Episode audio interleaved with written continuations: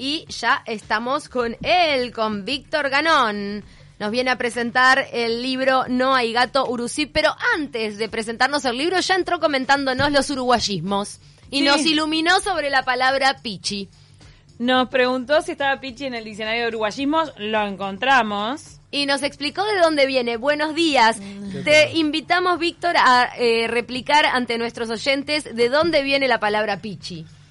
La palabra pichi viene eh, de que en Italia la gente del Partido Comunista, nosotros decimos la gente del PC. Bueno, en Italia la gente del Partido Comunista son los pichi, los pichi. De PC. Y acá después tomó otro significado, obviamente. ¿no? Qué impresionante. Mirá cómo llama la atención de cualquier persona esto de los uruguayismos y de dónde vienen las palabras. Pero bueno, Aprendimos eso y también otras derivaciones. Hoy vinimos a hablar de No hay gato, ¿no? De Urucibi, la transformación del Estado, este libro que un poco cuenta cómo eh, cuando con la reapertura democrática el Uruguay empezó a transformarse a partir de la revolución tecnológica eh, bajo el gobierno de Sanguinetti en ese momento. ¿Cuáles fueron los primeros síntomas de esa transformación del Estado? Eh, el primer síntoma que, que encontró el gobierno electo, digamos, después de la dictadura, fue que eh, sospechaba y comprobó que dentro de la presidencia no había un solo PC, ni un solo, ni una sola computadora, ¿verdad?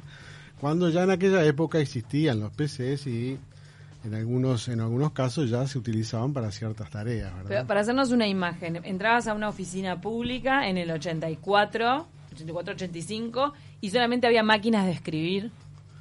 Había máquinas de escribir, había unas terminales de computadora y había algunos PC. Empezaban a aparecer los PC. ¿no? Empezaban a aparecer. Claro. Este, lo interesante, digamos, todo esto tiene un, un tema que es cómo con la tecnología de aquel momento se pudo hacer el sistema de información que se hizo, ¿verdad? Eso es, es, es uno de los puntos interesantes del proyecto. También el otro punto interesante es las ideas por las cuales uno trató de usar, utilizar la tecnología de la información al servicio, en este caso, del gobierno de, de la nación, ¿verdad? Y a su vez para mejorar todo el sistema burocrático del Estado. Vos fuiste partícipe de la instalación de, de este sistema, de, de su diseño, y uno se pregunta, ¿por qué ahora te decidís contarlo? Bueno, decido contarlo porque llegué a la conclusión de que si no lo contaba no había existido, ¿no? Este, o sea, eh, muy poca gente se acuerda, digamos, de esto, porque ocurrió hace más de 30 años. Y yo mismo este, me di cuenta que eh, era lo suficientemente interesante como para que me, merecía ser contado y no merecía ser olvidado. Por eso mismo lo estoy contando. Tú como ingeniero industrial estuviste a cargo un poco de, esta transformación que en su momento puso a Uruguay en, en una vanguardia con respecto a otros países. Sí, sí, porque este sistema es lo que nosotros llamamos eh, este, el estado del arte, o sea, estaba en la vanguardia de los sistemas de información aplicados a la gestión. Y fue así que este, desde la Argentina primero y desde Nicaragua después se interesaron por el sistema y el Uruguay lo donó. Fue el primer software que se donó en toda la historia del Uruguay. Ah, mirá, Argentina tuvo que usar el software nuestro. Sí, sí, no, no tuvo, quiso. O sea, primero fue el gobernador Cafiero en la provincia de Buenos Aires Mm, que, que lo que lo vio y que lo le interesó y después fue el propio presidente Menem que también se interesó y también lo, lo instaló en su presidencia y después fue la presidencia Violeta Chamorro en Nicaragua que lo instaló y que sabemos que lo utilizaba hasta el año 2005 por lo menos. O sea el que mismo software. de ahí Uruguay se posiciona como exportador de software en un punto porque estamos en, en- en los albores de la Y sí, utilización de todo sí. esto y hoy por hoy sabemos que eh, realmente los diseñadores de software de nuestro país son muy valorados a nivel internacional. Y sí, desde, es, es cierto, es la primera, por eso es importante también contar este proyecto, porque incluso gente que está en, en- en los temas de tecnología e información no sabía que este había sido el primer software que había sido donado.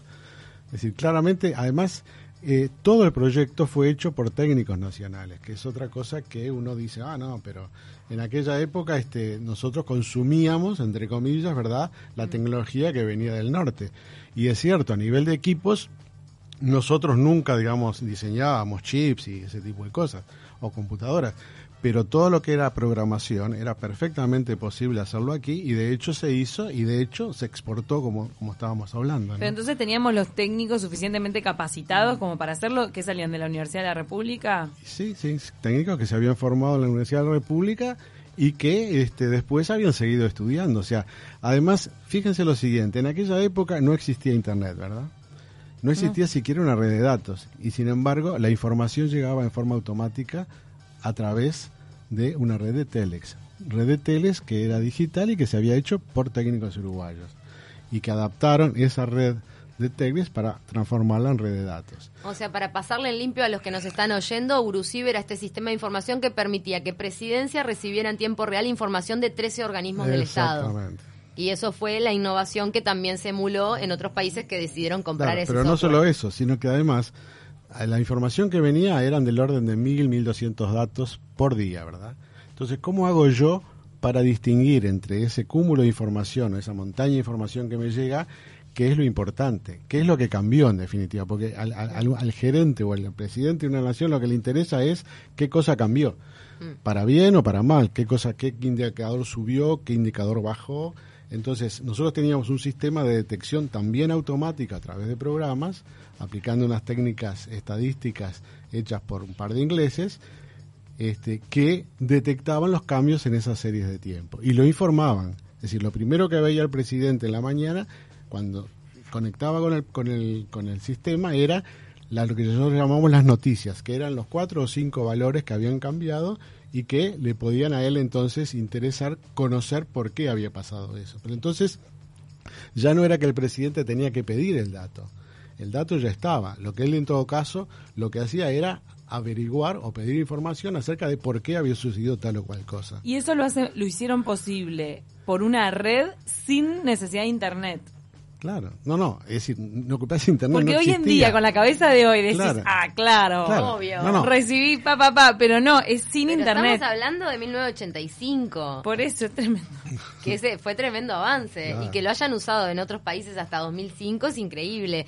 Bueno, quizá sea un sistema más seguro y por hoy que algunos que utilizan internet, ¿no? En cuanto al secretismo Sí, y todo eso. Eh, bueno, sí, si lo miden ver desde ese punto de vista, sí, pero aquí además nosotros este, eh, usábamos un, un- un dicho que a mí me enseñó un, un gran científico argentino que fue Manuel Sadowski, él siempre le gustaba decir, no hay nada más práctico que una buena teoría. Es un dicho de Kant, que estaba en un libro de Kant.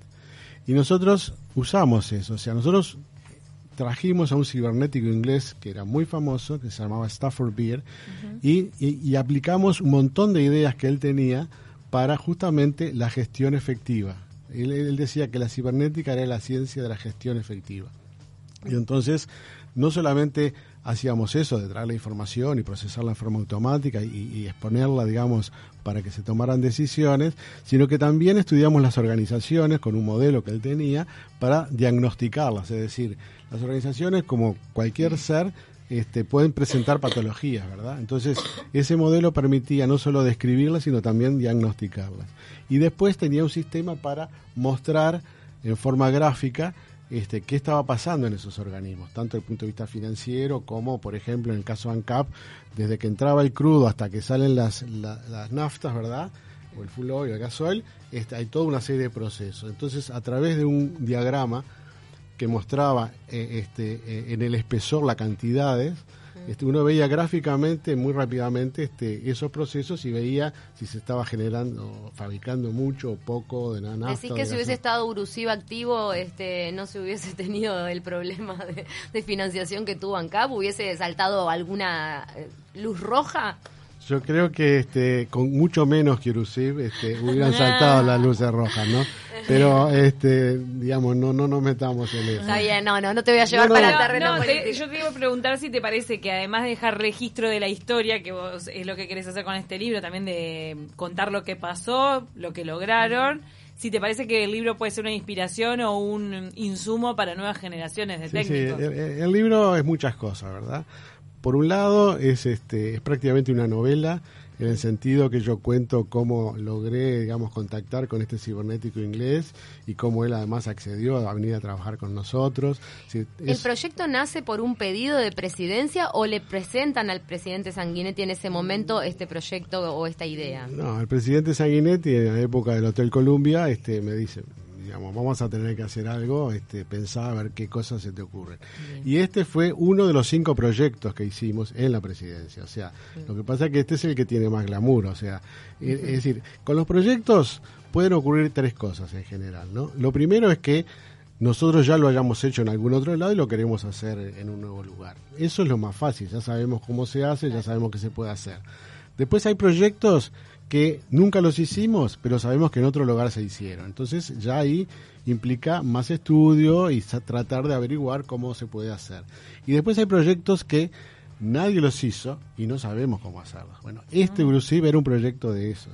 Era un sueño. Total. Era un sueño, era un sueño. Entonces, lo que le, lo que le planteamos al presidente fue, además de hacer las cosas, digamos, más comunes, tratemos de hacer este sueño y de llevar a cabo esto que es una cosa absolutamente novedosa y no, e innovadora. Nos mandaron una pregunta, dice Luis Ernesto, ¿qué eran unas tarjetas cobertura agujeritos? Había cursos de perfo verificador. Exacto. bueno, todavía en esa época muchos de los sistemas trabajaban con tarjetas perforadas. O sea, la forma de comunicación y de darle la información a la máquina era a través de tarjetas que se perforaban, tarjetas que tenían 80 columnas, se perforaba eso y así entraba la información y a veces salía también la información de la computadora. Ustedes se acuerdan, ustedes no se acuerdan de repente, pero en aquella época este, los, los tributos municipales, por ejemplo, venía el cobrador y le traía una tarjeta perforada, porque era, esa era la salida de la, computadora y ahí decía cuánto había que pagar de, de tributo domiciliario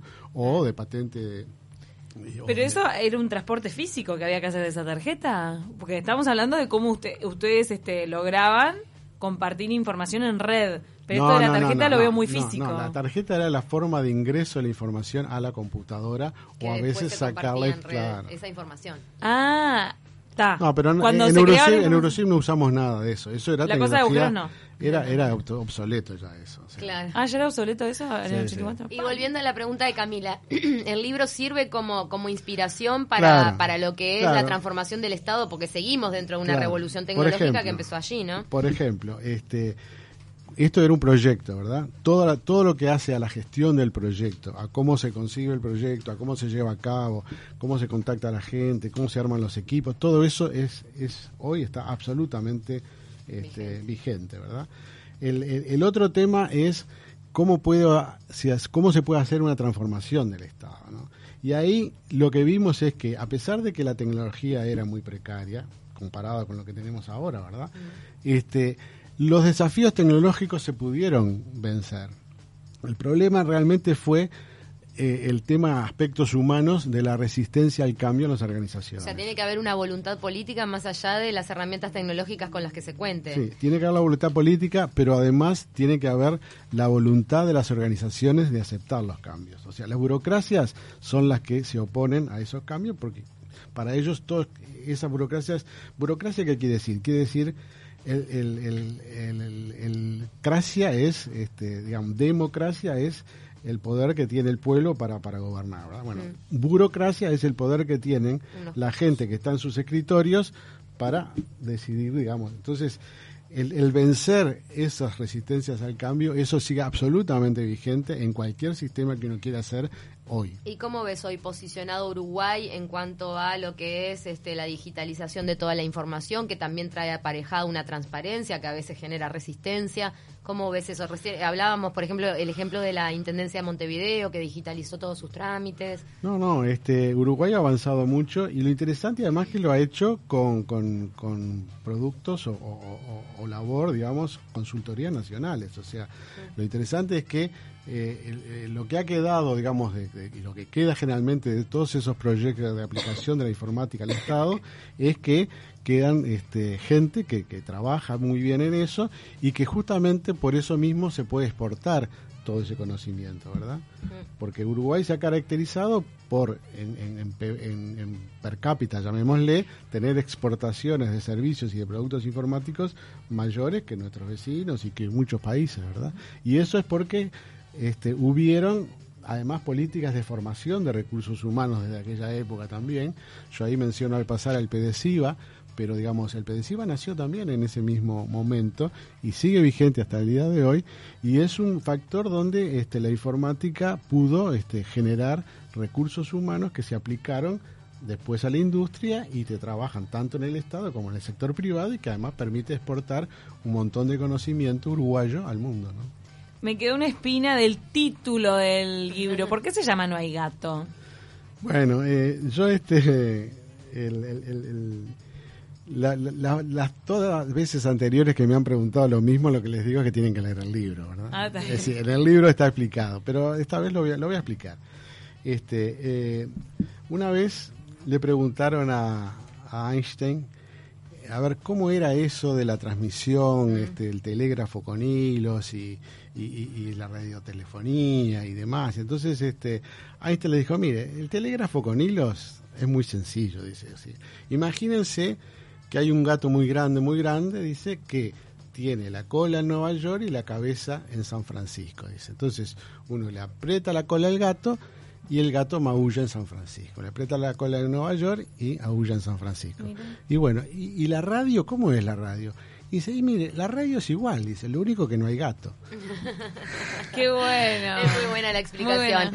Muchísimas gracias, Víctor Ganón, por estar esta mañana con nosotros. Y bueno, todos invitados a comprar este libro, No hay gato, Urusib, la transformación del Estado, que está disponible en todas las librerías. Sí, sí. Este, o sea, esto a qué viene, a qué viene a cuento, además, a que este, Arthur Clarke, que ustedes conocen mucho más porque fue el creador de Odisea 2001 del espacio, ¿verdad? Él decía que cualquier tecnología de avanzada es indistinguible de la magia. Entonces, justamente, es decir, mm. esto que hicimos nosotros en aquel momento y quizá hoy para muchos es magia.